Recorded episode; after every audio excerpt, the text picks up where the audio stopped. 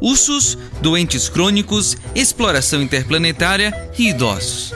Mas o que essas coisas têm em comum?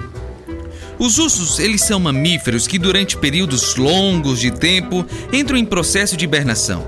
Nas hibernações, o organismo deste animal consegue diminuir o metabolismo drasticamente, o gasto de energia, mantendo a estrutura de ossos e de músculos. Mas como? Já que todo rato de academia sabe que se passar um tempo sem se exercitar, os músculos eles encolhem.